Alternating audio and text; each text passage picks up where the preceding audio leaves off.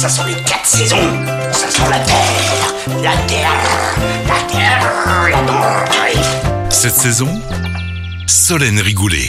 Bonjour, bonjour à tous. Nous allons en apprendre plus sur un fruit à coque souvent consommé lors euh, des repas de fête. On parle aujourd'hui de la châtaigne. En Europe, près de 240 000 tonnes sont produites chaque année. Et pour nous en dire plus sur euh, la châtaigne, nous recevons Adrien Roselli, chef culinaire et formateur, partenaire du primeur de Mes Envies. Bonjour Adrien Roselli. Bonjour Solène. Pour commencer, parlez-nous de la saisonnalité de la châtaigne. Quelle est la meilleure période pour en consommer? Alors la meilleure période pour consommer, on va être sur le mois de novembre et décembre. On peut euh, toutefois la consommer en primeur euh, septembre, octobre et janvier-février. La châtaigne arrive sur nos étals. Il existe plusieurs variétés, dont euh, une AOC, appellation d'origine contrôlée. Quelles sont-elles?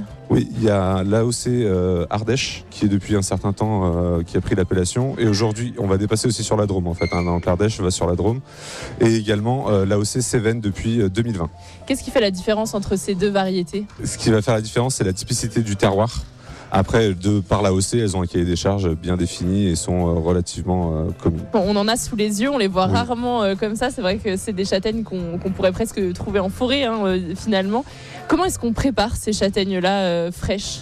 Alors pour préparer les châtaignes fraîches, euh, il y a plusieurs, euh, plusieurs solutions. On va d'abord euh, prendre la châtaigne et inciser la partie claire qui est en dessous, en dessous de la châtaigne pour après pouvoir les plonger dans un bain d'eau bouillante et les laisser cuire une dizaine de minutes. Ou alors, tout simplement, on va toujours inciser et dans une poêle, pour rappeler notre enfance, sur le coin du feu ou au four pendant 10-15 minutes. Qu'on la passe à l'eau bouillante ou au four, on enlève la coque. Tout à fait. On va enlever, on va enlever la- les deux peaux parce qu'il y a la première peau qui est marron et la deuxième pellicule. On va tout, enlever tout ça et pour pouvoir après en faire une préparation culinaire ou les consommer comme telles.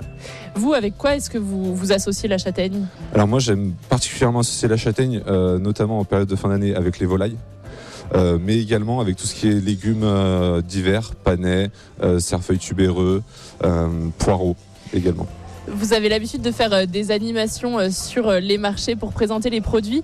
Quelle recette est-ce que vous préparerez avec la châtaigne pour donner envie d'en consommer un peu plus? Alors la châtaigne, on arrive sur les périodes où il va faire froid, un velouté de châtaigne et va pouvoir euh, se faire très facilement. Alors après, on peut l'utiliser euh, en, éclat dans une euh, purée de pommes de terre, on peut aussi dans des mousselines de chou-fleur par exemple. Ça reste une utilisation, un accompagnement pour apporter un petit peu de goût sucré à, notre, à nos plats. Merci beaucoup Adrien Roselli pour la petite anecdote. Avant le 19e siècle, la châtaigne était consommée par les populations dans le besoin et constituait l'aliment de base dans les assiettes.